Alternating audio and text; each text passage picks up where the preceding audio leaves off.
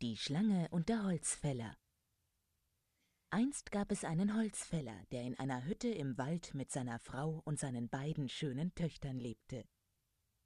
Eines kalten und windigen Wintermorgens entdeckte er eine Schlange vor sich auf dem Waldweg. Die Schlange bewegte sich keinen Millimeter, aber noch schien sie zu leben. Mit Sicherheit würde sie erfrieren oder Hungers sterben, falls sie dort liegen bliebe, so dachte der Holzfäller mitleidig. Also schlüpfte der gute Mann aus seinem Mantel, wickelte die Schlange hinein und trug das Tier in seine Hütte. Oh, wie er fror, als er zur Türe hineinkam.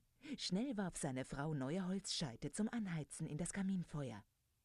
Vorsichtig legte der Holzfäller seinen Mantel mitsamt der Schlange vor das Feuer.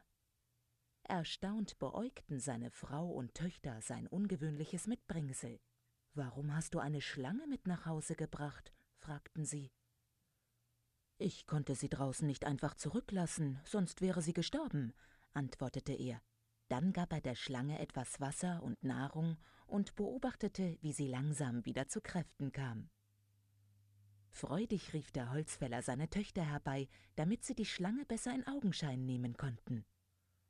Doch plötzlich, als die kleinen Mädchen ganz nah waren, richtete die Schlange sich auf, entblößte ihre großen Giftzähne und machte Anstalten, sie anzugreifen.